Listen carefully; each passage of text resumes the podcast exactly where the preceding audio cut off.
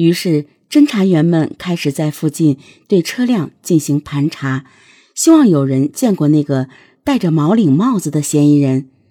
通过对出租车以及其他车辆的走访调查，都没有发现作案人乘坐出租车或者其他车辆逃亡的迹象。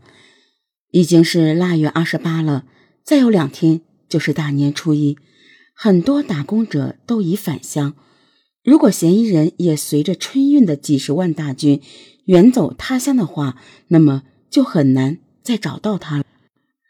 如今，唯一的突破口似乎就只有那些监控录像了。景玉一刻都不敢耽搁，试图从中找出某个被遗漏的细节。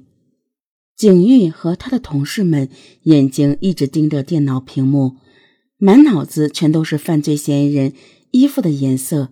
走路的姿势，这段视频他们已经不知道看了多少遍了，可是一直没找到犯罪嫌疑人究竟是从哪里来的，是不是有些细节被他们漏掉了呢？一天，就在景玉反复的观看一段视频的时候，他突然间愣住了。视频中嫌疑人的手中拿了一个圆柱形的东西，而且有喝的动作。大冷天，这是什么东西呢？这是一段嫌疑人在大河流村经过的视频，时间是在案发之前。嫌疑人手里拿着的东西像是个饮料。景玉分析，如果嫌疑人当天晚上就是要司机作案的话，他不可能手里一直都拿着那个饮料瓶，所以这瓶饮料很有可能是刚刚买来的。这个人这么冷的天，半夜去买饮料，店主应该对他有意。得到了景玉的分析通报，周兆兆立刻派侦查员对案发现场周边的超市进行了排查。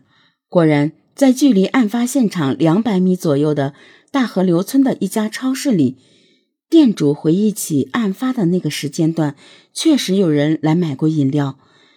那个人长什么样子记不清楚了，不过他对那个人的一个举动记忆犹新。那个男人最初选的是一个易拉罐饮料，可问了价格之后犹豫了一下，把罐装饮料又换成了便宜的瓶装饮料。如果这个人就是嫌疑人的话，那么他放回货架的那个易拉罐饮料，无疑将是获取嫌疑人信息的。重要物证，更让侦查员们激动不已的是，那个被嫌疑人动过的易拉罐饮料还放在货架上。经过检测和比对，易拉罐上共有四枚指纹，其中三枚指纹是本村三个孩子的，已经被成功排除了。剩下的一枚指纹是右手拇指所留下的。警方先是在河南省指纹库比对，没有比中。又送去公安部违法嫌疑人资料库进行比，同时，警域的视频侦查支队也在进一步的扩大着视频资料的搜集范围。案发地是城中村，这些地方拥有的监控视频大多数是商户和银行等社会单位的。春节不少单位都已经放假了，这给警方的视频资料收集和调取带来了巨大的困难。视频侦查支队的人被分成了几个小组，一部分负责视频的调取，另一部分人员则分成两班，一天十几个小时的观看着录像，人停机不停的轮换着看。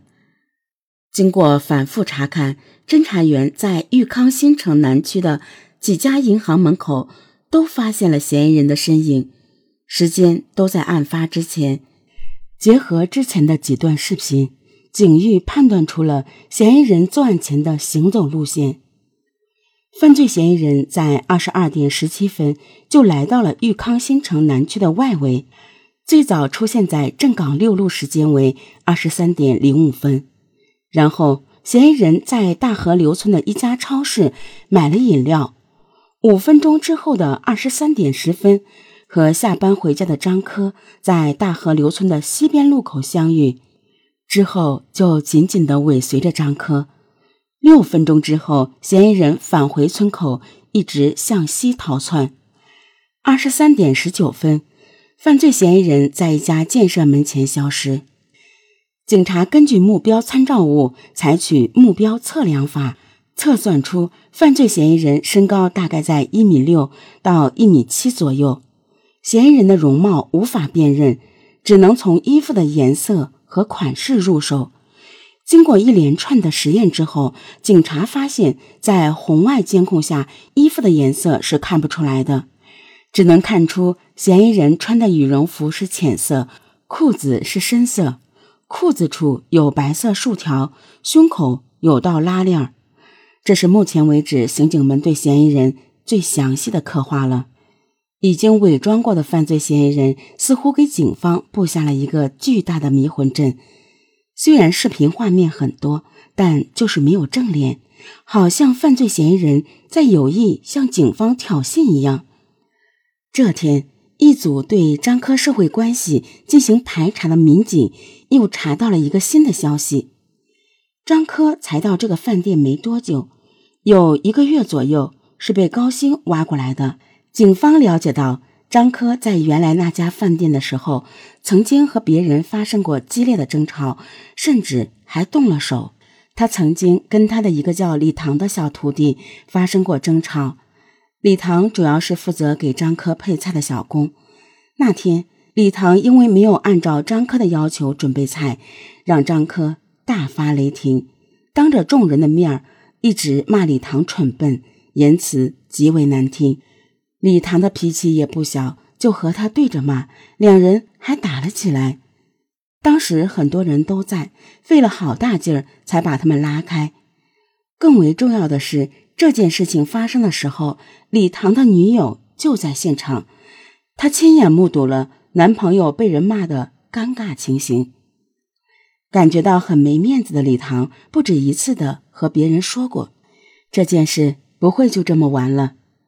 张科后来离开了这家饭店，李唐后来也走了。警方询问认识李唐的人。但他们都无法确认监控器里出现的那个包裹的严实的人是不是李唐。警方找到了李唐后来打工的餐馆，然而老板说李唐早就不在那里干了，手机也打不通了。从餐馆老板那里，民警还了解到，就在几天前，李唐还在这个小店门口和一个人打过架，和李唐打架的那个男人。长得挺壮实的，这次动手，两个人都受了伤，还流了不少血。后来两个人一起到附近的门诊包扎过伤口。侦查员到诊所问了一下，诊所里的医生告诉侦查员，在当天确实有两个男的到诊所里包扎过伤口。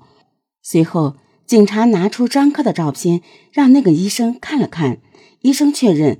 和李唐打架的那个男的，就是张科。李唐前后两次和张科打过架，可见两个人的矛盾已经无法缓和了。